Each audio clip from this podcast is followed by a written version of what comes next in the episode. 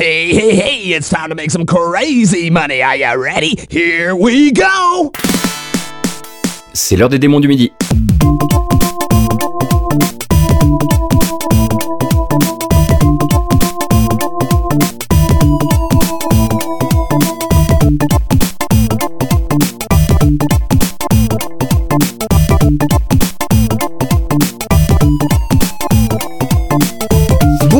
Et bienvenue dans ce 58e épisode des Démons du Midi, hein, toujours votre podcast mensuel qui parle de musique de jeux vidéo et que je présente, que j'ai l'honneur et l'avantage, parce qu'il aime bien le dire donc je lui vole de temps en temps, de présenter avec Gotoz. Comment ça va Gotoz Ça va très bien. Ouais. Il fait un peu moins chaud que le mois dernier, on est très content. On survit et Ouais. donc euh, pour cet épisode on, avait, on a fait un épisode thématique le mois dernier qui était le Summer Mechanics. Ouais. Donc là on va faire un petit jukebox, on se fait plaisir, on met un peu tout ce qu'on veut, toute époque, toute console, c'est n'importe quoi.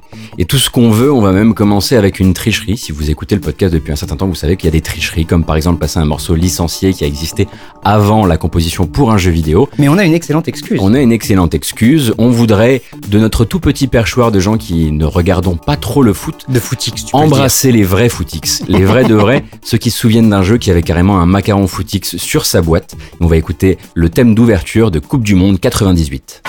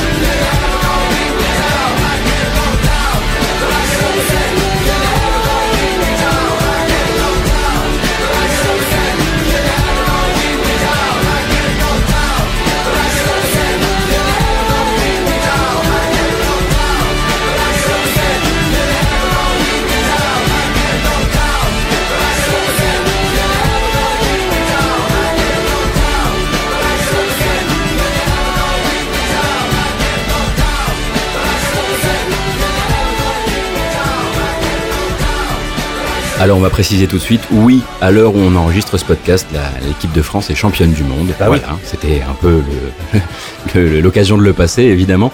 Le morceau Tub Thumping, de- composé et chanté par Chumba Wamba, Donc sorti le jeu en 98 sur PC, PlayStation, Nintendo 64 et Game Boy. Clairement, pas la version qui nous intéresse.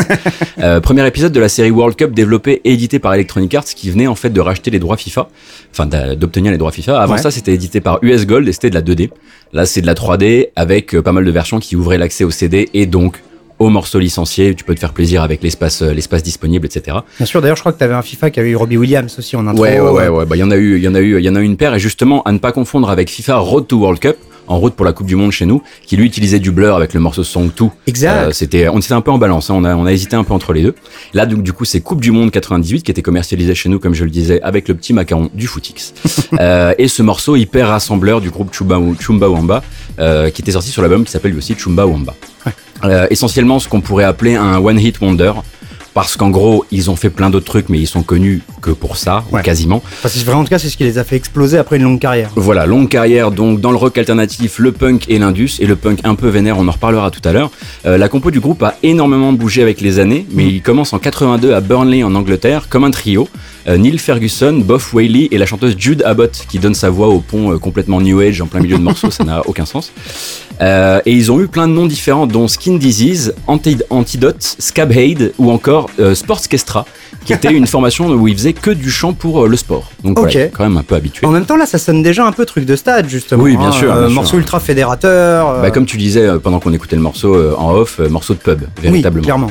et du coup, à noter que juste, juste après la sortie de World Cup 98, Nike leur propose 1,5 million de dollars pour utiliser la chanson dans une pub. Et ils sont très fiers de dire encore aujourd'hui qu'ils ont refusé, je cite, en moins de 30 secondes. Ils ont un peu désavoué le morceau parce qu'ils se sont un petit peu fait taper sur la gueule par euh, leurs copains du punk. Ouais. Euh, parce que c'était un petit peu trop, euh, on s'est vendu au grand capital, quoi. Ben, en très très gros, dès que j'ai vu qu'on allait mettre ça, je me suis dit, tiens, mais c'est vrai que ce morceau, je l'ai quand même euh, saigné quand j'étais gamin, et aujourd'hui il m'énerve beaucoup, mais je suis allé voir un petit peu l'histoire du groupe aussi. Et du coup, en fait, leur- leur- les potes de leur ancien label, au moment où Chumbawamba a signé chez le label EMI pour, ce, pour cet album, après 4 ou 5 albums très indé, très hardcore et indus, comme tu disais, Ouais, ouais. ben, eux, ça les a énervés les autres. Et en gros, ils ont fait le euh, EP, où ils ont sorti un EP avec six morceaux qui parodiaient les trucs de Chumbawamba en les traitant de vendus, en disant vous avez le pantalon sur les, sur les chevilles, etc. D'où le fait, à mon avis, qu'ils ont rapidement refusé le- la proposition de Nike. Oui. Euh, et Enfin, ils ont pas refusé, c'est de l'Electronic Arts. Oui, oui, c'est vrai. Mais je pense qu'ils ont été un peu rattrapés par l'affaire quand même. Hmm. Et un de leurs autres faits d'armes, c'est la chanson Passenger List for Doom Flight 1721, où en fait ils listent tous les gens, tous les gens qu'ils aimeraient voir disparaître dans un crash d'avion, dont Tony Blair, Ali McBeal et Bono. Voilà. Ok. Parce qu'il fallait rester punk quand même. Pour la suite, on va s'écouter un morceau d'un jeu qu'on a déjà beaucoup passé, puisque c'est Shovel Knight. Mais attention, cette fois, c'est un morceau tiré de Spectre of Torment.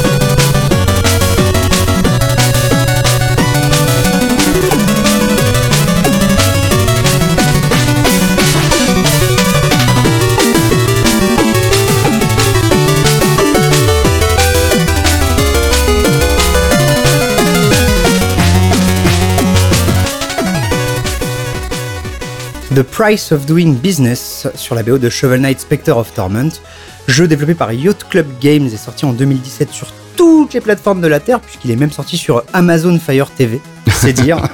Donc c'était le DLC standalone de Shovel Knight où on incarnait Spectre Knight, le boss Castlevaniesque qui ressemble à la mort, avec plein de nouvelles mécaniques comme une attaque aérienne ou des sauts de mur en mur. C'est excellent, c'est tout aussi bon que l'original, vous pouvez foncer dessus. Il y a en fait, maintenant il y a une compilation qui s'appelle Treasure Trove avec les deux DLC. Foncez, voilà, c'est de la très très bonne si vous aimez les jeux de plateforme à l'ancienne. Voilà. voilà. Et à la BO, c'est évidemment Jake Kaufman, qui se fait appeler Vert, qui reprend pour le coup A Thousand Leagues Below, euh, qui était un des deux morceaux composés par Manami Matsumae sur la BO de, euh, de Shovel Knight. Là, c'est lui qui s'en occupe. Et on le présente tellement plus qu'il serait peut-être bon de le représenter en fait. Parce que depuis le temps. Donc compositeur américain né en 1981, qui va quitter l'école très très jeune pour commencer à composer et remixer des morceaux de jeux vidéo dans sa chambre. Il va démarrer dans l'industrie en 2000 avec le portage de Qbert sur Game Boy Color. Ah oui, tiens, oui. j'avais oublié. Et il a petit à petit grimpé les échelons, beaucoup avec le studio Way Forward, pour finir au crédit de jeux comme la série des Shantae, Contra 4, Red Faction Guerrilla, qui vient de ressortir en version remastered là, Darkstalkers Résurrection, Double Dragon Néon ou DuckTales Remastered, qui a été un des premiers morceaux qu'on a passé de l'histoire des démons du midi. Et on va le retrouver en fait sur Bloodstained Ritual of the Night, euh, accompagné de Michiru Yamane si je me trompe pas. Ouais. Et à côté, il a aussi confondé VG Mix, qu'on trouve aujourd'hui à l'adresse vgremix.com, qui est un peu comme Overclocked Remix, un site de reprise de jeux vidéo. C'est le mois de juillet, il y a de grandes chances qu'il fasse très chaud et je vais vous emmener en vacances. Je vais vous emmener à La Havane, dans le multijoueur d'Assassin's Creed 4 Black Flag.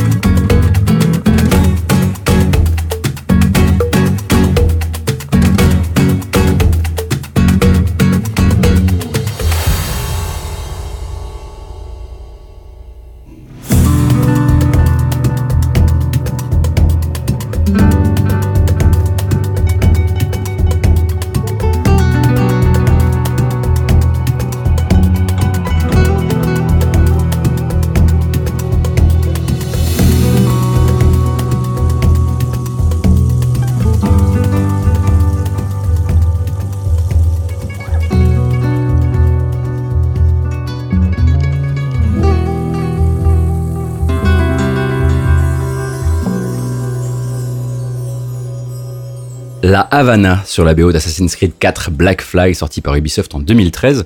Euh, épisode de piraterie dans la- les Caraïbes du 18e siècle au contrôle de Edward Kenway, donc qui est moitié navigateur, moitié assassin, parce que pourquoi pas. Moitié Euh, petit con aussi. Oui, moitié petit con, c'est vrai. Euh, épisode également avec une composante multijoueur, comme AC3 et comme AC2 Brotherhood, mais not- étonnamment pas maritime, même si c'était ce que beaucoup de joueurs auraient voulu. Hmm. Et ça va devenir finalement ce que sera le jeu bientôt Skull, Skull and- Skulls and Bones. Ouais, dix ans après. Ouais, voilà. Et pour l'instant, c'est toujours un jeu de cache-cache et d'assassinat. Donc tu te balades en vue TPS et il faut te comporter comme un PNJ, parce qu'il y a plein de PNJ contrôlés par l'IA, essayer de mimer leur, euh, leur comportement et de pas te faire voir par les autres. C'est ouvertement inspiré de Hidden in Plain Sight, qui Exactement. un petit jeu euh, XBLIG PC qui déchire. Et euh, je crois qu'il l'avait dit, hein, que ouvertement ils s'en Ah étaient oui, inspirés bien à sûr, partir bien du sûr. Et ça a très très bien marché sur, pour eux, pour eux sur, sur quelques épisodes et, Ouais. euh, et même pour Brotherhood, il y avait, il y avait beaucoup de gens à l'arrivée sur le multi parce que Mm. ça, ça marchait très très bien. Et donc pour la BO de cette composante multi, Ubisoft ne fait pas appel à Brian Tyler qui lui sonorise le solo, mais en même temps que Tyler bosse sur le solo, ils font appel à Joe Henson et Alexis Smith, euh, deux musiciens anglais qui sont habitués de la télé via une longue collaboration avec la BBC, mais aussi du ciné parce que ce sont d'anciens musiciens de session. Notamment euh, Joe Henson celui- la, la personne qui jouait de la basse sur la BO du Spy Game de Tony Scott, qui est un de mes films préférés. Donc. Ça m'a fait très plaisir. C'est pour ça que c'est aussi précis. Eh oui. Et ils ont ensuite eu un long passage dans la pop avec de l'écriture, de la compo et des arrangements pour The Cinematic Orchestra, Lana Del Rey, Björk et même un peu David Bowie. Ah ouais, ok. Des arrangements à l'époque, arrangements de, de batterie électronique. Et ensemble, en fait- ensuite, ils deviennent The Flight, donc un nom que vous connaissez peut-être si euh, vous avez joué par exemple à Horizon Zero Dawn, parce qu'ils ont collaboré avec le compositeur Joris Deman dessus. Mhm. Ensuite, ils ont ramassé masse de prix pour leur BO d'Alien Isolation, parce que c'était- c'était eux qui bossaient dessus euh, tout seuls. Et ils seront euh, les compositeurs officiels de la BO de Odyssey, le prochain Assassin's Creed. Euh, en gros, Ubi a même euh, déjà sorti le thème principal du jeu en single, c'est disponible sur iTunes et sur Spotify, ils en sont très très fiers. et en gros, on s'est peut-être quelque part écouté un bout de leur entretien d'embauche chez Ubi pour des plus gros projets quoi. Ouais. Parce qu'ils ont composé avec ce petit, ils ont commencé sur ce petit truc multijoueur et puis maintenant Odyssey et euh, on les starifie à mort. Je vais tout de suite prendre la transition géographique, comme ça on pourra pas la faire pour, la suite de ah, l'épisode. Salaud. Des Caraïbes, nous allons au Japon pour écouter Quake sur la BO de Sokaigi.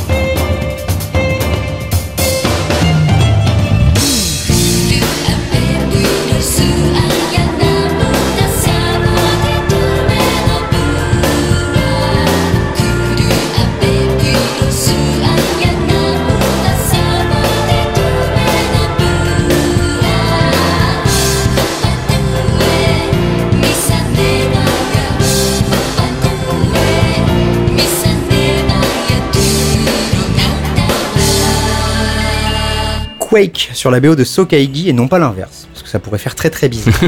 un action RPG développé par Yux est sorti en 98 sur PlayStation au Japon seulement, avec en gros des démons qui débarquent au Japon après une explosion en mont Fuji, enfin bon, rien que de très classique. Un jeu qui est surtout retenu pour sa bande son composée par Hiroki Kikuta, beau pilier de chez Squaresoft, même si ses jeux les plus anciens sont finalement les plus connus, Ouais. comme bah, Secret of Mana, Seiken Densetsu 3 ou Kudelka. Puis en fait derrière il a fait pas mal de jeux de seconde zone comme euh, Shining Hearts ou Rise of Mana et on, il donne un peu l'impression d'être le mec qu'on appelle un peu euh, quand on a un RPG euh, destiné à juste mourir sur Vita et qu'il faut un compo un petit peu stylé et qui reste du budget quoi. Ouais, ou Kickstarter si jamais il y a besoin. C'est ça. Et j'a- j'allais y venir justement, puisqu'on va le retrouver à la BO de Indivisible, que j'attends énormément, puisque normalement ce sera le vrai Valkyrie Profile 2. Donc on croise les doigts très très fort pour que lui, les doigts, il se les sorte. J'ai déjà un petit peu peur du moment où il va falloir essayer de vous décrire mon actu, le jeu auquel je joue en ce moment, et j'y passe beaucoup de temps et j'ai pas encore vraiment tout compris. C'est pas grave, on va écouter un bout de la BO, Cultist Simulator avec le morceau de Witch and Sister.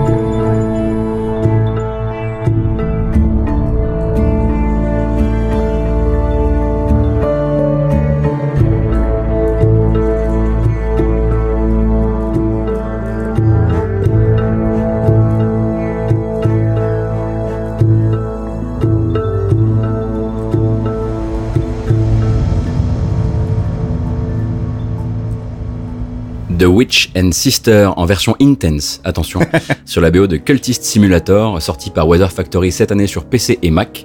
Un jeu très particulier puisqu'il Ouais. s'agit d'une simulation de vie jouable avec des cartes, enfin qui se joue avec des cartes, euh, avec une thématique horreur plutôt gothique. Euh, en gros, tu dois investir des cartes dans des petits slots qui s'appellent travailler, dormir, étudier, visiter un endroit pour en fabriquer d'autres. C'est du crafting. Ouais. Si tu mets une carte de vie dans le slot de travail, c'est du taf manuel qui épuise mais qui te ramène de l'argent et qui améliore ta constitution. Si tu mets de la passion, tu essaies de peindre des tableaux et de les vendre, etc., etc. Juste un truc très rapide. Ouais. Quand vous pensez jeu de cartes, imaginez pas que vous allez pouvoir être en slip à réfléchir à vos coups parce que c'est un jeu où tout est timé. Exactement. Ouais. Mais t'as une pause active. Ça, c'est Ah. important. Ah bah oui, oui, non, sinon ce serait l'enfer. Oh Bah, c'était l'enfer quand j'ai C'est- joué, donc il faudrait peut-être que je m'y remette avec la pause C'est active. que des timings à caler, alors ce serait vraiment l'enfer. Mais du coup, euh, il faut savoir que le but n'est pas de survivre à la routine de la vie, mais de t'intéresser aux arts occultes et de réunir des adeptes dans ta quête de puissance et de vérité. Euh, c'est évidemment très Lovecraftien dans l'écriture, très Mhm. bien écrit, Ouais. et surtout très opaque parce qu'il faut vraiment des heures pour comprendre comment les choses fonctionnent, comment te- ne pas te laisser consumer par ta fascination pour les arcanes, ou tout simplement par la dépression, ou par la maladie. Enfin, c'est très déprimant. hein. En fait, il y a un vrai, une vraie volonté, un choix de design qui est de ne pas donner de didacticiel. Voilà. C'est un choix qu'ils ont réfléchi, ils se sont longuement posé la question et au final ils ont dit voilà, on va, on veut un jeu opaque en fait. Et en faisant ça, ils ont réussi à, à créer un truc que peu de jeux ont réussi à faire, à savoir qu'ils te donnent une peur des arcanes et de la magie. C'est-à-dire que d'habitude, Ah. la magie est un pouvoir, et là, la magie, elle est terrifiante. Elle est source de pouvoir, mais t'as très très peur de la manipuler parce que tu pourrais y perdre la vie ou perdre la vie de tes followers, etc. D'accord. Euh, donc c'est euh, c'est euh, c'est assez tendu comme jeu. Et donc la BO, forcément entêtante parce qu'il faut qu'elle tourne pendant que toi tu joues des cartes et voilà c'est des des, des, des morceaux qui, qui qui se passent la main les uns après les autres, Ouais. euh, tout en progression et donc signé Maribeth Solomon via une société de production qui s'appelle Mickey Mar et qu'elle tient avec Mickey Herb qui m'a l'air d'être son mari mais je ne suis pas sûr. En tout cas c'est son partenaire que de, de création depuis très longtemps. D'accord. Et donc, ils ont énormément composé pour la télé, et c'est à eux qu'on doit également les BO de Fallen London et Sunless Sea, qui sont des jeux de Fail Better, et en fait, ce sont des anciens de Fail Better qui sont partis pour créer Weather Factory. Ouais. Ce qui explique d'ailleurs le côté, enfin l'ambiance très mystique autour du Ouais, jeu, hein, ouais, qu'il y avait déjà sûr. dans le Sunless Sea par exemple. Voilà. Et donc, quant au jeu, à mon sens, c'est un, un foutu bijou, véritablement. C'est difficile de le conseiller à tout le monde parce Ouais. que c'est un bijou très ingrat, mais c'est voulu. Mais c'est très ingrat. mais c'est voulu.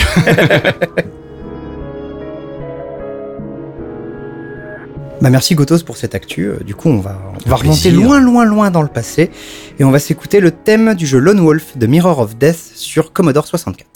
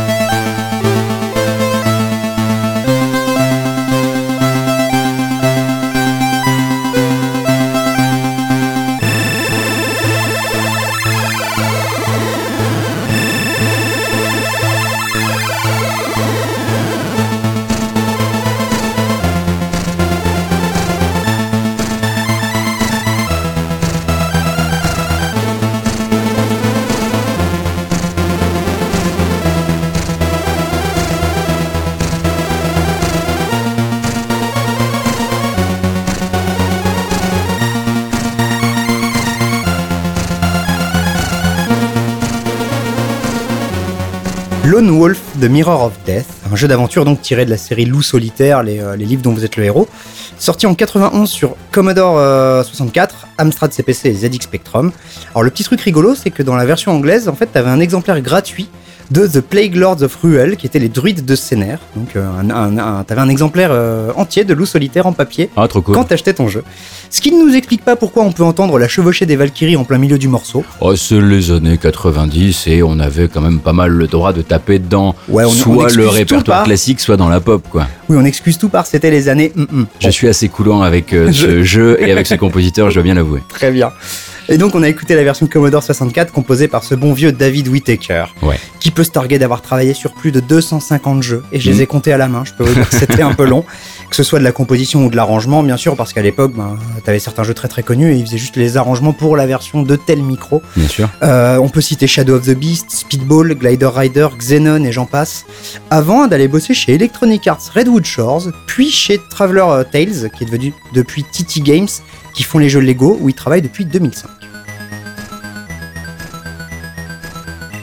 Je ne suis pas sûr que vous emmener en vacances soit ma mission pour tout le podcast, mais ça va remarcher cette fois-ci. On va partir dans le Busted Bayou sur la BO de Donkey Kong Country Returns Tropical Freeze.「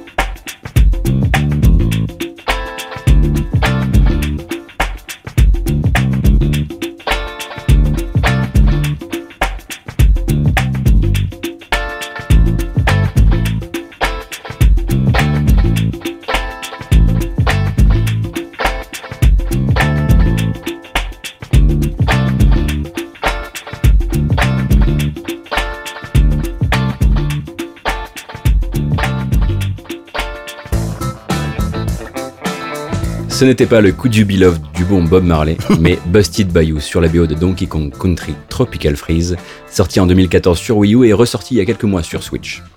Donc jeu de plateforme en 2,5D à l'ancienne, c'est-à-dire très axé sur le par cœur, mais quand même bourré d'envie et surtout d'une créativité débordante. Le level design est hallucinant dans ce jeu. ouais. Et tu, y a des moments où tu vas vraiment devoir lâcher la manette, le temps d'encaisser l'avalanche d'idées visuelles et sonores absolument dans tous les sens. C'est un foutu festival, quoi. hein. Bah alors, c'est rigolo que tu dises ça, c'est pas pour me la péter, mais à l'époque du test sur, euh, sur Wii U, j'avais écrit littéralement, et je savais que j'étais le seul à pouvoir le comprendre, que le level design était festif. Ah ouais, bah c'est exactement ça. C'est- voilà. Ouais. Vous parlez bien, monsieur. Oh, merci. Et donc ce niveau, Busted Bayou, c'est un super niveau en contre-jour avec des tonalités de vert et seulement la cravate de DK et la casquette de Diddy qui ressortent en rouge. Ouais. C'est sublime, en plus de filer une sacrée patate, notamment grâce à la musique. Et pour la BO, Retro Studios et Nintendo ont décidé d'aller prendre le kiff à la source. Ils ont demandé à David Wise, le papa de l'identité musicale et Donkey Kong Country, euh, bah, de revenir pour s'approprier ce nouvel univers entre nouvelles compositions et citations évidentes, Oui. mais très très bien maniées des anciens Donkey Kong Country. Et il n'est d'ailleurs pas tout seul, il se fait aider par une team de musiciens in-house de chez Retro Studio, mais tout passe par lui et son super saxophone, hein, parce que c'est son copain de toujours. Euh, pour rappel, Wise a, a énormément officié sur NES avant l'explosion de DKC. Euh, il y a une quarantaine de BO frappés de son nom à cette époque, Nightmare on Elm Street, euh, Captain Skyhawk, WrestleMania, Hmm. puis il y a eu les années Super NES, et ensuite un gros gros blanc durant les années 2000, vide ou presque. Euh, et ces jours-ci, il est revenu aux affaires pour Tropical Freeze, mais également pour Tengami, on en avait passé d'ailleurs, Ouais. euh, Snake Pass et Yooka-Laylee. Hmm. Et Sur d'ailleurs- Ukulele, il a rendu les trucs très très cool Ouais, aussi. ouais, ouais, ouais, c'est, vraiment très chouette. Et d'ailleurs, je pense que c'est un petit. Est-ce qu'on en a déjà passé? Oui, on en a Ouais, déjà passé. ouais. j'allais dire non, on fait blocus, mais finalement, non, on a été sympa ce jour-là. Et il se murmure d'ailleurs que David Wise aurait signé avec le label Brave Wave pour produire son premier CD perso là-bas. Euh, je pense que beaucoup de gens attendaient un CD de reprise. Je pense qu'il va faire un petit peu les deux en fait. Ouais. Je vous réserve les explications pour après l'écoute du morceau, promis. On va d'abord s'écouter donc Plitzanet sur la BO de Yonoid 2.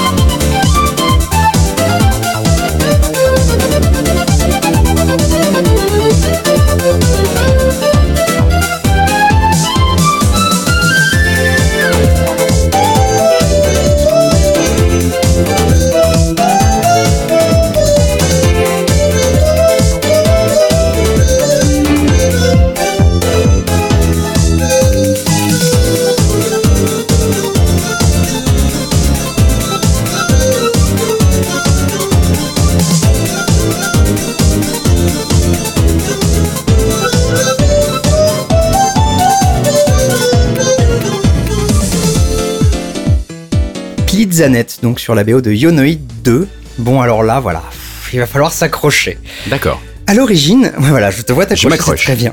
À l'origine, Noid, c'est un jeu sorti en 90 sur la NES de Nintendo qui mettait en scène le Noid, la mascotte infâme de Domino's Pizza, qui est en fait juste un, un mec de 50 ans en pyjama, c'est très bizarre. Et c'était en fait un reskin du jeu Famicom Kamen no Ninja Hanamaru. Bref, un jeu publicité pas bien fascinant qui a quand même donné des idées à un petit groupe de développeurs, puisque pendant la Game Jam New Jam City 2017 organisée par le site Waypoint, eh ben il y a un petit groupe qui s'est dit tiens on va faire Yonoid 2. D'accord. Donc Yonoid 2 Enter the Void, un jeu parodique assez fou inspiré de l'époque PS1 avec les textures qui se déforment au coin de l'écran et tout ce qui va avec. Ouais, ouais. Étonnamment un chouette jeu de plateforme à grappin, alors je suis content. et cette bande son composée par plein d'artistes différents, dont celui qui nous intéresse aujourd'hui, Baekun. Aucune information hormis un SoundCloud et un Bandcamp qui pointent vers des albums beaucoup plus ambiantes et lofi que ce qu'on a écouté là. Très très cool aussi à écouter d'ailleurs. Et un YouTube avec des poupes musicales parce qu'on ne se refait pas. Mais c'est ton univers, ce jeu, cette BO, c'est ton Mais alors, univers. J'ai pas fini, en plus Yonoid 2 Enter the Void. Enfin, je dis pas ça pour les pizzas, hein, évidemment. non, mais bien sûr, à un moment t'es dans le Noid Void et c'est ton hub et il y a des trucs super chelous et les gens glitchés qui viennent te parler. Il y a absolument rien qui va. Du coup, je vous conseille forcément d'aller jouer à Yonoid 2, qui est un jeu bizarre mais sacrément attachant. Et gratuit, du coup. Exactement. Le prochain jeu de notre sélection s'appelle Tarot Mystery et il a une question toute simple pour vous. Quelle est votre date d'anniversaire?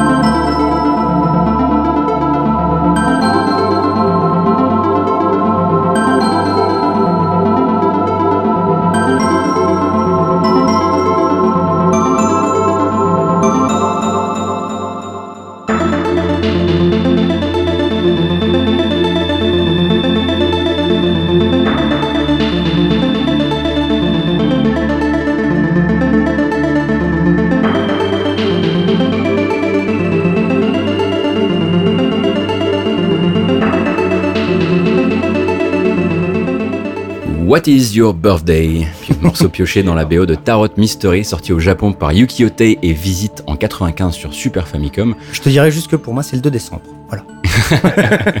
Et moi, c'est le 27 juillet. Voilà. Euh, C'est le 25 mars. c'est le 25 mars. Comme ça, c'est vous dit. pouvez nous tirer les cartes.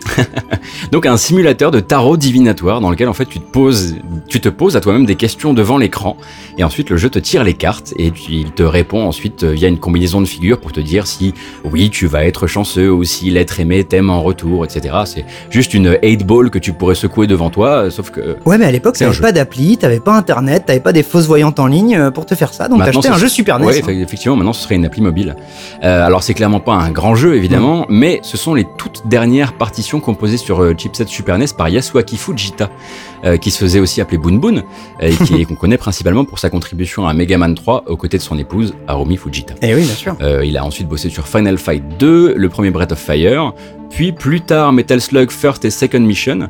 Mais voilà, en fait, Tarot Mystery, c'est une BO qui est encore un peu euh, archivée par les gens parce que c'est un petit bout de l'histoire de Fujita Ouais. et euh, qui a composé en fait pour le jeu des boucles qui serait devenu à mon avis légendaire dans un gros JRPG qui aurait été euh, exporté en dehors du Japon. Sauf que là, c'est dans un jeu de tarot, quoi. mais exactement, parce que quand on l'a écouté la première fois, on s'est dit, mais c'est l'intro d'un RPG où il y a Gaïa qui te demande d'aller Ouais. sauver le monde. Et non, en fait, c'est juste quel est ton anniversaire, on va te dire si la femme aimée t'aime, quoi. on va rester autour de la période fin de Super NES, puisqu'on va euh, parler d'un jeu PlayStation. Et on va s'écouter Kill the Past sur la BO de The Silver Case.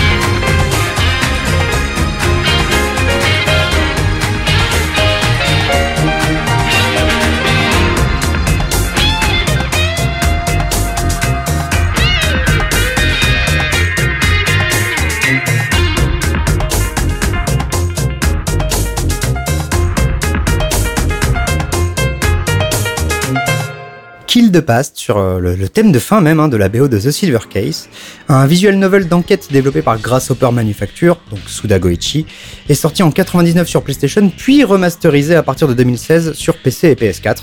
Un jeu avec un style très très singulier, comme souvent chez Suda Goichi. Ah oui. Je vais pas aller beaucoup plus loin parce que c'est un des rares Suda que j'ai pas fait, donc je vais me taire. Mais il avait déjà les bons choix à la bande son puisque son camarade de toujours, Masafumi Takada, est évidemment dans les bails. Lui aussi, on en parle souvent, hein, il a démarré en 96, mais il a vraiment pris de l'ampleur justement 10 ans après avec une grosse partie de la BO de Killer 7, de God End, et plus globalement de tous les jeux de Suda Goichi. Il est aussi pas mal cité dans la série des Beatmania et dans les productions de Project Sora comme Smash Bros Brawl ou euh, Kid Icarus Uprising et Smash 4 Ouais. mais aussi surtout chez d'autres devs et notamment euh, récemment les séries Danganronpa jusqu'au troisième épisode et The Evil Within. Donc c'est quand même un très très joli CV. Et on s'est jamais penché sur The Evil Within d'ailleurs. Non, parce que moi, le seul morceau que je veux passer, c'est le clair de lune de Debussy, donc euh, forcément, il, il, il a pas été fait pour un jeu.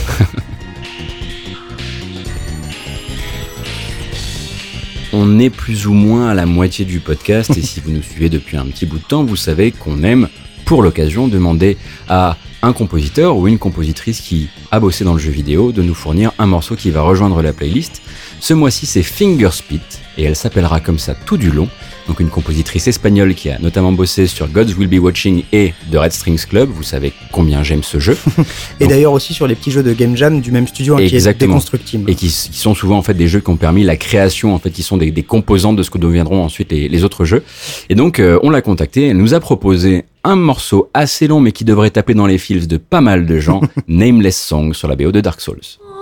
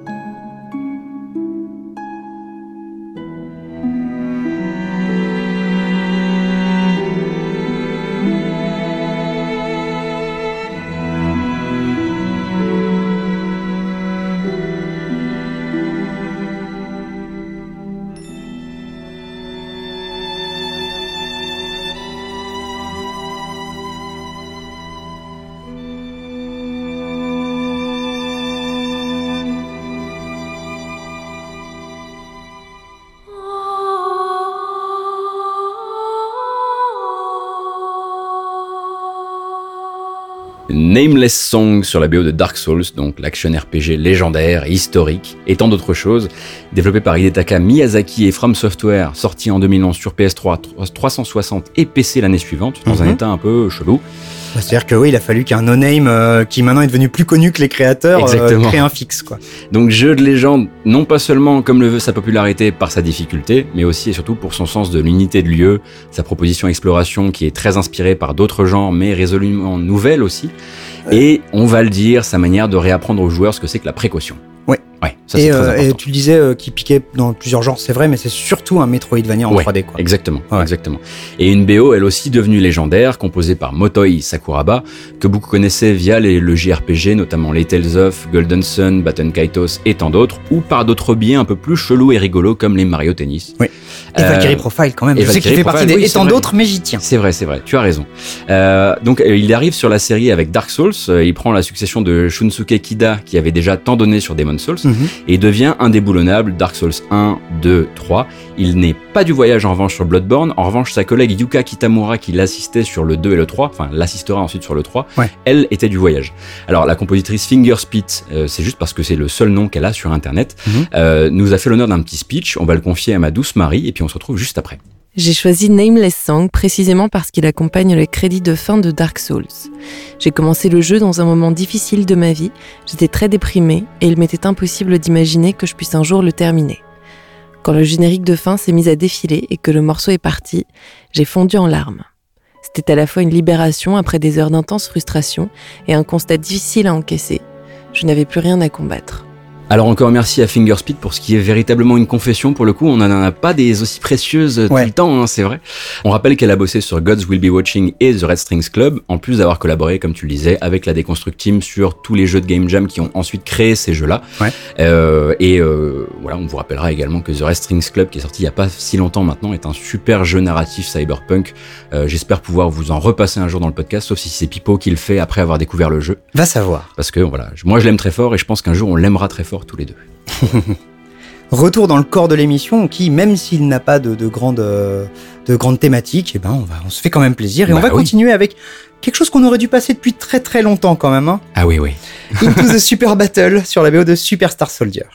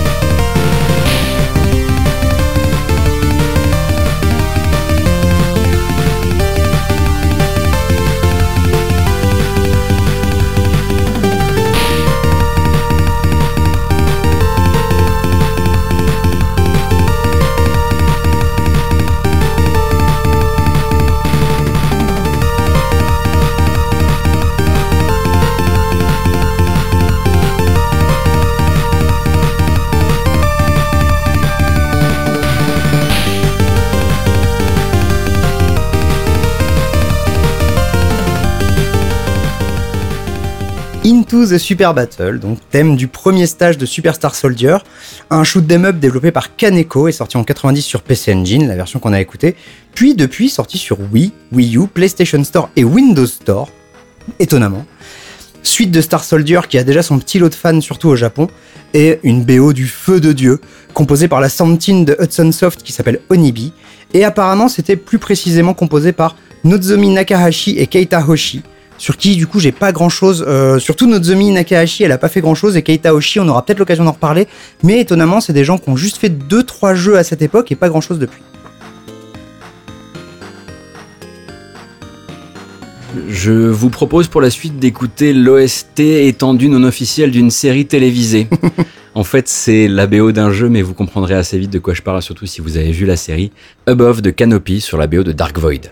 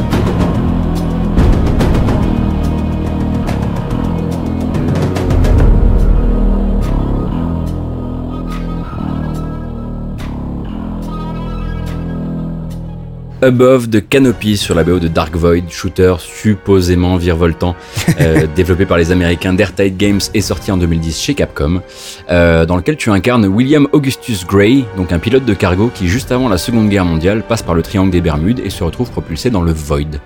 Là-bas, il rencontre Nikola Tesla qui lui fabrique une combinaison volante surarmée pour affronter des aliens. Donc aucun rapport avec le Void de Yonoid 2. Ah non, pas du tout. du coup, c'est c'est rocketier en fait, en ça. moins familial et en plus nanar, mais surtout sous la forme d'un bien mauvais jeu.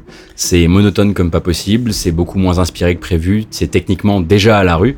Mais t'avais une chouette idée qui était les, les gunfights en fait quand tu grimpais une montagne. C'est-à-dire Ouais. que tu les avais, il y avait beaucoup de verticalité puisque t'avais ton, ton jetpack dans le dos. Et malgré tous ces défauts, et Dieu sait qu'il y en a et c'est pas un bon jeu, Ouais. on retient au moins ça qui a été repompé après dans les Uncharted et compagnie. Comme Oui, quoi, c'est pas non plus. Il y a, y a pas tout qui est, tout qui est acheté. C'est pas juste un coup d'épée dans l'eau. C'est ça. Et donc en plus ça a le culot de sortir le même mois chez nous que Darksiders et Bayonetta. Du coup, euh, bon ben, poubelle hein. La cruauté. Euh, et ça fait, euh, si je puis me permettre, super chier. Parce qu'en fait, c'est la première et surtout l'une des rares fois où l'industrie avait filé sa chance à Bear McCreary. Mm. Vous l'aurez peut-être reconnu, compositeur juste à l'époque auréolé de succès par Battlestar Galactica à la télévision, euh, dont il a signé la BO. Et euh, ça s'entend vu qu'ici, en fait, on lui demande de refaire stricto sensu la même chose. Mm. Après ça, les choses continuent du côté de la télé avec Defiance, donc la série, euh, Black Sails, Agents of Shield, Outlander. Et côté JV, à part Socom 4, euh, le four Defiance dont on avait passé un morceau parce qu'il est très cool, et un DLC Assassin's Creed, il n'y avait pas grand chose. Très bon DLC sur euh, Jack l'Éventreur d'ailleurs. Euh, d'ailleurs, jusqu'à ce que Sony lui file bah, les pleins pouvoirs sur le dernier God of War. On vous a passé un Ouais. morceau il y a quelques épisodes maintenant, l'épisode sur les papas et les mamans, euh, avec le résultat qu'on connaît. Donc je pense que là maintenant, avec l'aval de Sony, et avec voilà la street cred qui vient, qui vient avec, Ouais, il va y avoir un élan. Ouais, ça risque d'arriver. Mais voilà, on avait ce morceau complètement BSG dans les pattes. Ah oui. On voulait le passer depuis un bout de temps, c'est fait. Et il y a plein de fois où on vous a dit ouais, ce jeu, il est très euh, espatia- il est très spatial et dans les instrumentations, on dirait du BSG. Là, c'est vraiment une Ah bah extended version. Là, c'est à la source, quoi. Pour la suite, on va s'écouter une petite pépite qu'on a trouvée dans un, dans un joli seau de purin. Oh non. Ah, si, si, si, le jeu, il est bien pour lingue. On va s'écouter de Maximum High Speed sur la BO de 10,000 Bullets.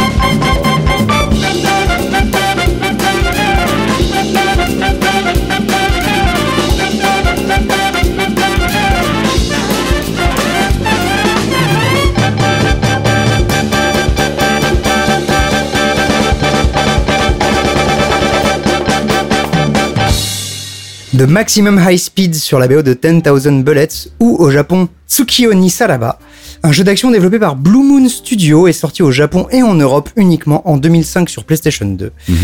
Un jeu d'action bien, bien pourlingue, comme je le disais tout à l'heure, mais qui bénéficie toutefois d'une bande-son assez hallucinante par Yasunori Mitsuda.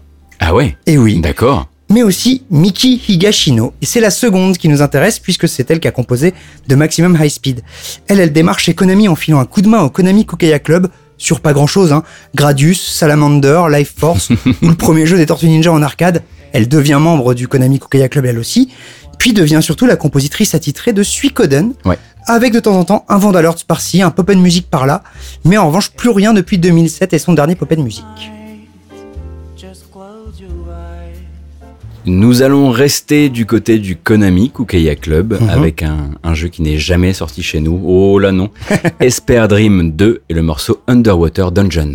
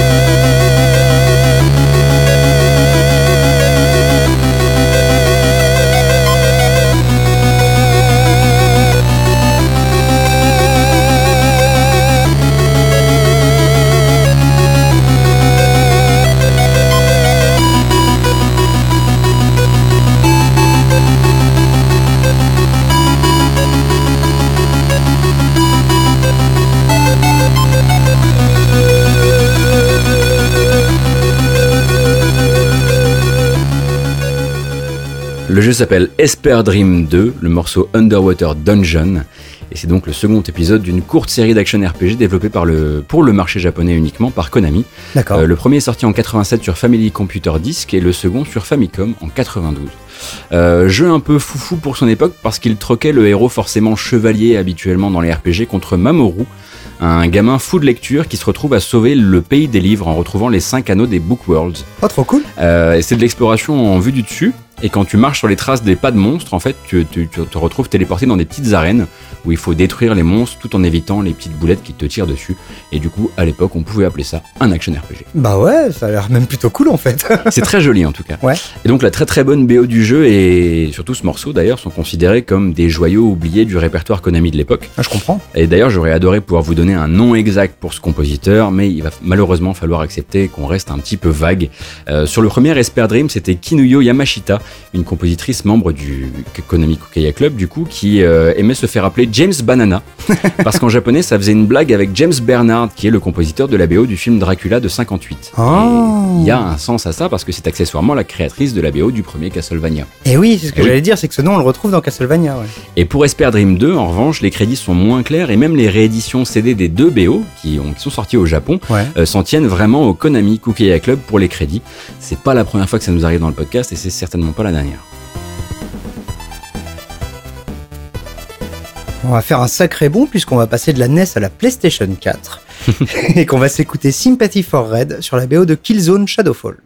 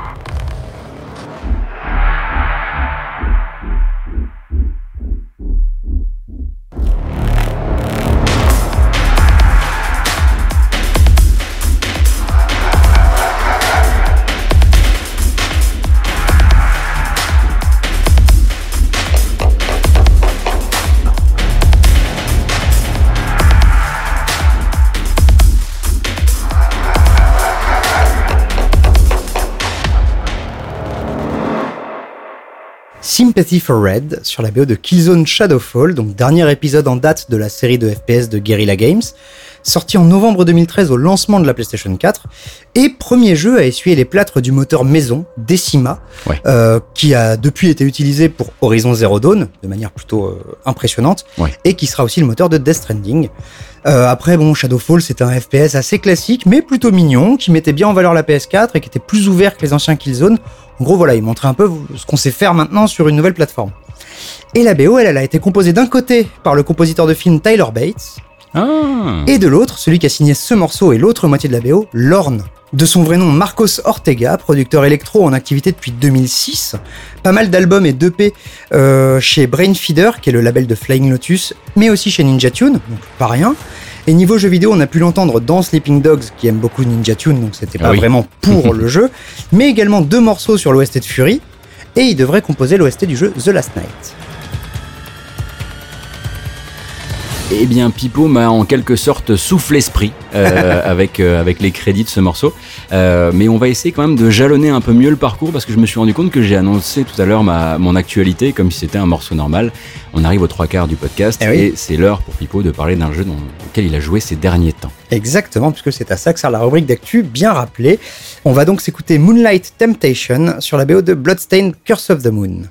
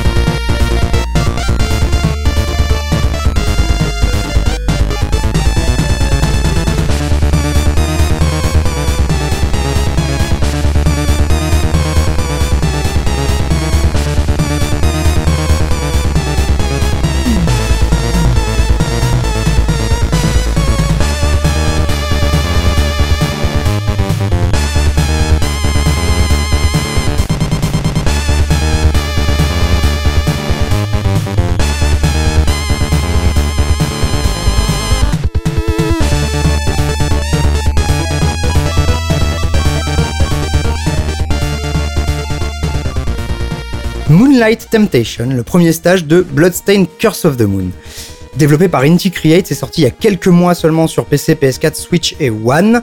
C'est en fait une friandise pour patienter en attendant euh, Bloodstained Ritual of the Night, la vraie fausse suite de Symphony of the Night kickstartée par Koji Igarashi, qui malheureusement sent pas bon du tout.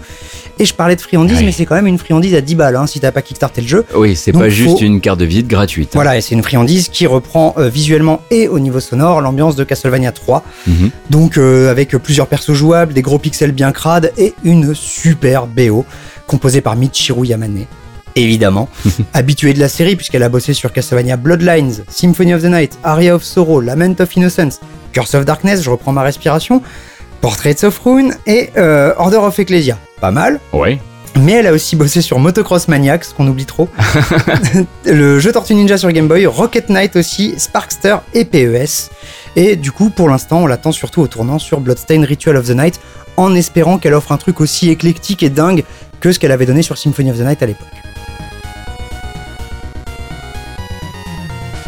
Eh bien, merci Pipo pour cette actu. Je tenais simplement à dire que je suis très content que dans cet épisode, on se soit vraiment décomplexé de la chiptune. Oui. On est allé à bloc, on en a eu plein. D'habitude, on pas est là, genre, hein. oui, non, il y en a deux, il y en a trois.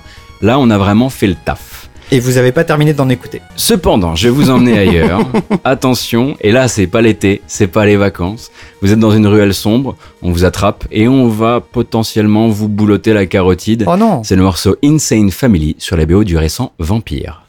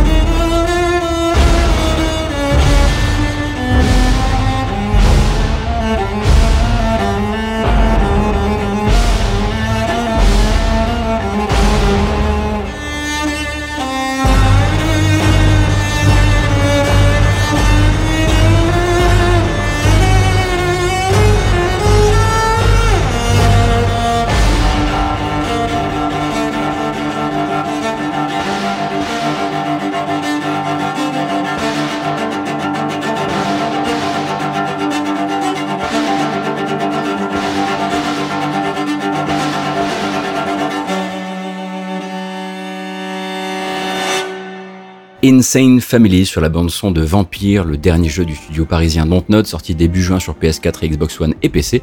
Euh, donc jeu très ambitieux entre l'action RPG en monde ouvert, le jeu d'enquête narratif et le thriller macabre dans une Londres qui vient d'être ravagée par la grippe espagnole de 1918, Mhm. euh, dans lequel toi tu incarnes Jonathan Reed, donc un médecin devenu vampire tout juste, euh, qui décide de traquer celui qui l'a transformé et qui va avoir besoin de se nourrir des pauvres innocents pour monter de niveau. C'est d'ailleurs un peu le problème du jeu, mais on n'a pas le temps ici. Oui. Alors c'est super alléchant sur le papier. Mais c'est assez bancal parce que trop de combats peu intéressants et une drôle de répartition de la charge d'écriture qui fait que toute la partie enquête sur les pauvres airs que tu vas mordre ou pas mordre devient assez rapidement hum, trop machinale. Ouais. Euh, en revanche, artistiquement, point de vue ambiance, visuel et musique, c'est plutôt difficile à prendre en défaut. Euh, jeu Dontnod, mais aussi jeu édité par Focus Home Interactive, t'as les deux mots-clés pour avoir à la BO Olivier de Rivière. Il manquait juste Ubisoft dans l'équation. Ah oui, c'est clair, c'est clair. Donc notre petit génie à la française qui est passé par la série des Obscurs, Alone in the Dark 2008, Of Orcs and Men, Remember Me, The Technomancer, dont il y a quelques petites touches dans la BO de Vampire, et plus récemment Get Even. Il faudra qu'on en passe, mais c'est vrai que c'est un jeu un peu moins connu. Et d'ailleurs, très vite, souvent, moi, euh, ça t'est peut-être arrivé aussi, des gens nous ont demandé pourquoi pas un épisode spécial euh, jeu pourri avec une bonne BO. Ouais. Bah, le problème, c'est que ça serait que du De Rivière. Parce qu'il a Oui, quand même fait des BO sensationnels parfois pour des jeux de troisième zone. Il se donne incroyablement pour qu'importe qu'importe le jeu finalement et c'est et c'est ma foi sa force parce que c'est Ah oui. comme ça qu'il est connu hein, quasiment et donc quel BO que celle de Vampire entre l'orchestre de chambre parfois et les délires électro synthés euh, qui sont chers aux compositeurs euh, flippantes changeantes parfois anachroniques notamment grâce au synthé Oui. et voilà je pense que je pourrais me refaire le jeu rien que pour écouter la BO et je l'ai fait deux fois pour le test Euh, donc c'est dire si, euh, si elle m'a frappé et pour terminer, un second nom très important dans cette BO, Eric Maria Couturier, qui est en fait ce violoncelle. C'est le joueur de violoncelle qui en fait représente dans le jeu, d'un bout à l'autre, le héros. Hmm. Et du coup, c'est aussi un peu le héros de cette BO et je voulais voilà qu'on le cite parce qu'il a un jeu extrêmement sensoriel et, et- et flippant. C'est juste flippant, incroyablement flippant quoi. Bon, bah, t'imagines que là, pour ma transition, j'ai l'air quand même bien con. Je t'ai pas bien mis, j'avoue. Mais finalement, t'avais préparé le terrain juste avant en parlant de la chiptune, du fait qu'on se soit un peu lâché. Bah là, c'est un peu le pinacle de, de- de cet épisode, puisqu'on va s'écouter Bise sur la BO de Opico.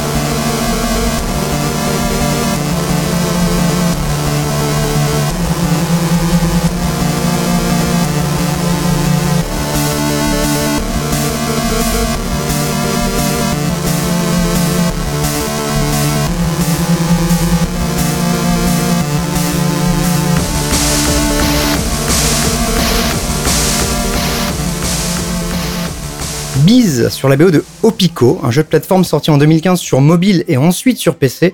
Un truc très très speed à un seul bouton en fait où on va devoir sauter de plateforme en plateforme en attendant le bon moment avec cette BO électro un peu vénère derrière. Développé par Laserdog Games, un studio sous-côté qu'il faut suivre. hein. Euh, donc comme je disais un jeu très speed, très pur avec cette bande son comme ça, composé par Rob Allison, fondateur de Laserdog Games tout simplement, qui a apparemment fait la majeure partie des BO du studio, que ce soit Alone, très chouette runner euh, sur mobile aussi, Puke, Pocketball, Don't Grind et Ava Airborne. Il était apparemment sur voilà quasiment tous les titres du studio. Mais alors, on, on dirait du Chipzel, ça pourrait être du Oui, Chipzel. Je pense que le compositeur est très très fan. Oui, Et du coup, là, c'est quand tu as annoncé un pinacle et on l'a clairement eu. j'espère bien.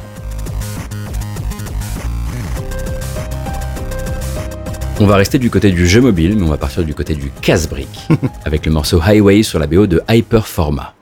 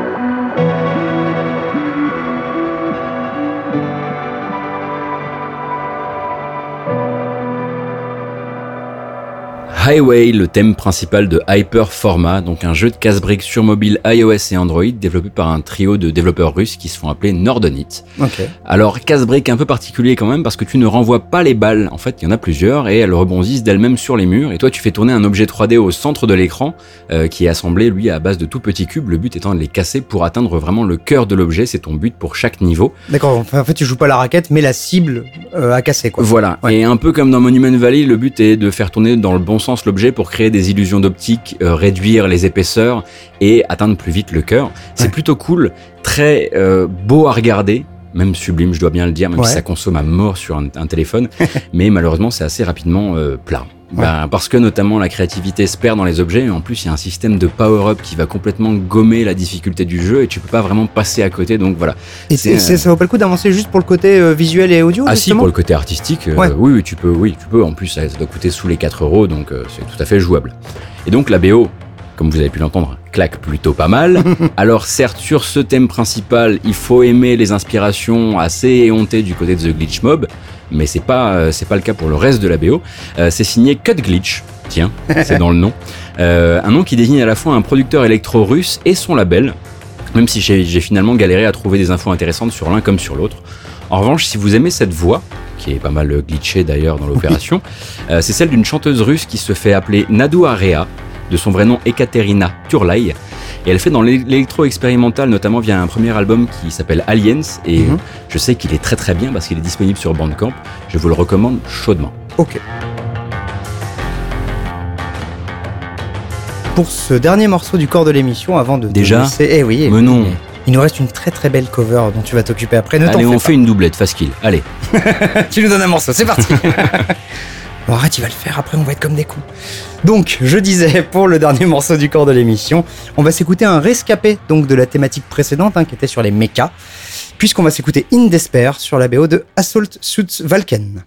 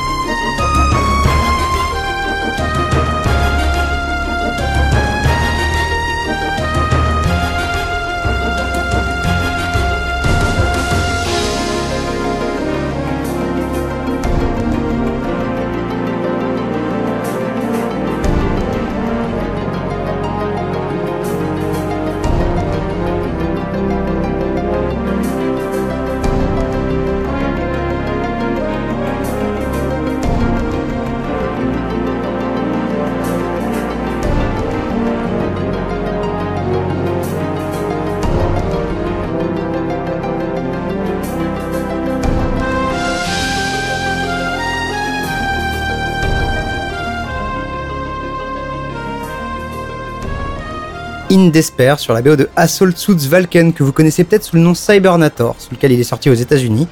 Un jeu d'action avec des mechas développé par Masaya et sorti en 92 sur Super NES. Assez classique mais qui fait partie d'une assez grosse série puisque la série de jeux Assault Suits, bah, le dernier c'était le remake d'Assault Suits Leinos sur PS4. Ah oui, Finalement d'accord. c'est assez récent.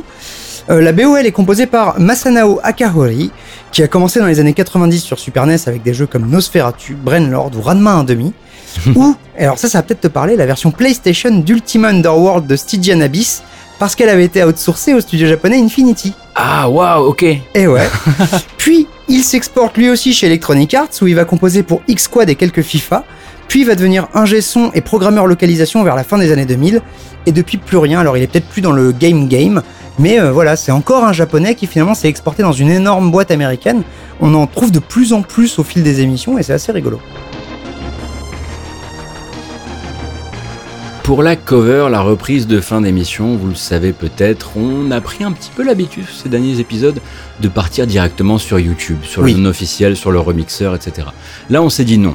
Album officiel avec un maximum de bonnes vibes. Et là, vous le voyez pas, mais il tape du poing sur le vide. hein. Et je suis très content. un medley tiré de Kirby Superstar sur l'album des 25 ans de la série.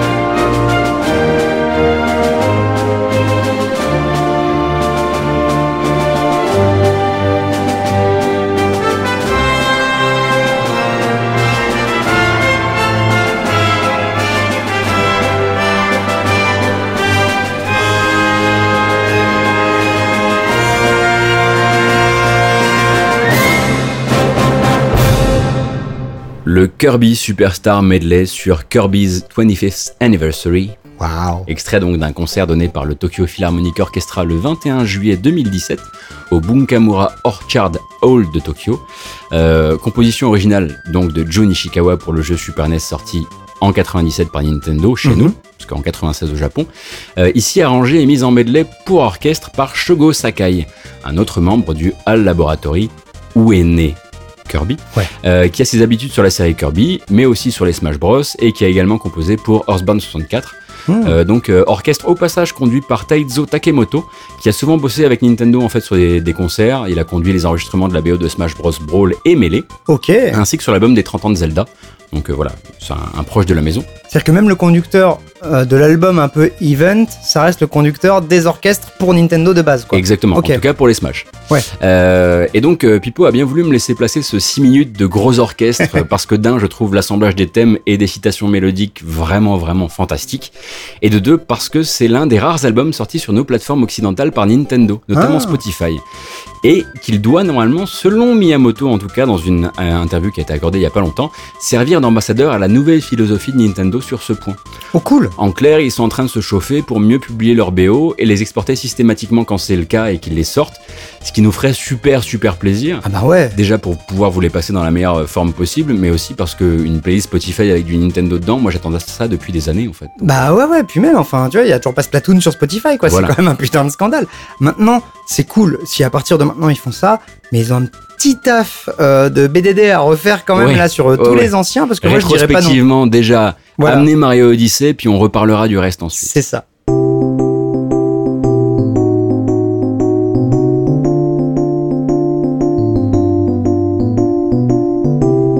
Et c'est la voix pleine de sympathie, mais les yeux pleins de larmes que j'annonce la fin de ce 58e épisode des Démons du Midi. Voilà, c'est le clap de fin. On aimerait d'abord remercier, ben, évidemment, Faskill, notre, j'allais dire homme à tout faire, je sais pas si c'est... C'est euh, notre chef d'orchestre. c'est notre chef, d'or- c'est notre Oui. conducteur à nous, exactement. Allez, salut voilà, allez, salut. Euh, on remercie aussi CAF, bien sûr, de geekzone.fr. On remercie a Fingerspeed, donc, bien euh, sûr, qui nous a euh, rejoint rapidement, très très rapidement, pour, euh, pour euh, rajouter un morceau dans le, dans le corps de l'émission en, en tant qu'invité. Et puis du Dark Souls, donc c'est toujours cool. Exactement. Et puis on, on vous remercie vous évidemment Toujours. euh, de continuer à écouter le podcast, de le partager autour de vous. Euh, on approche. Partagez-le 2, 3, 4 fois plus. Hein, mais ça nous- oui, mais oui. nous, on aime, hein. Dites rien autour de vous. Non, non, mais si, dites-le autour de vous. Et puis euh, surtout, on vous, on vous prévient, attention, d'un événement assez important, c'est-à-dire qu'on va modifier une, une vieille habitude de périodicité des démons du midi, c'est-à-dire que l'épisode du mois d'août, donc le prochain épisode, sera l'épisode où on vous demandera de nous suggérer des morceaux, ce sera l'épisode des auditeurs. Voilà, Après quoi, l'épisode de septembre sera l'épisode de la reprise et des reprises. tout à fait. Donc on attend évidemment vos, euh, vos suggestions à l'adresse email podcast.lddm@gmail.com. Ouais. On va pas se foirer comme l'an dernier cette fois-ci. Non, non, non, j'espère pas. Et puis euh, ensuite on va prendre ça, on va le trier, on va le passer dans notre sensibilité si humble soit-elle. Et puis on en fera un épisode qui sera euh, le vôtre, ou en tout cas euh, au plus proche. C'est ça, et d'ailleurs, hein, n'hésitez pas à joindre, comme les invités de nos épisodes, un petit speech, Ouais. pas trop long, et on pourra euh, partager euh, vos souvenirs et, et- et- et votre amour de tels morceaux euh, dans notre prochain épisode. D'ici là, on vous souhaite un bon été, peut-être Ouais. de bonnes vacances, on vous souhaite du bon jeu, de la bonne musique, peut-être de la bonne musique de jeux vidéo là-dedans. et on vous fait de gros bisous et on vous dit au mois d'août. Bisous À plus.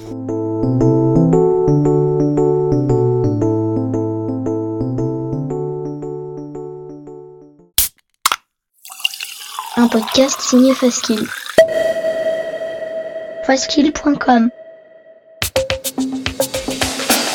Des actus, des dossiers, des tutos, des podcasts, Geekzone, c'est le site de la culture geek sous toutes ses formes. Et aussi une communauté en or. Retrouvez-nous sur geekzone.fr et soutenez-nous via Patreon. Geekzone.fr par des geeks pour des geeks.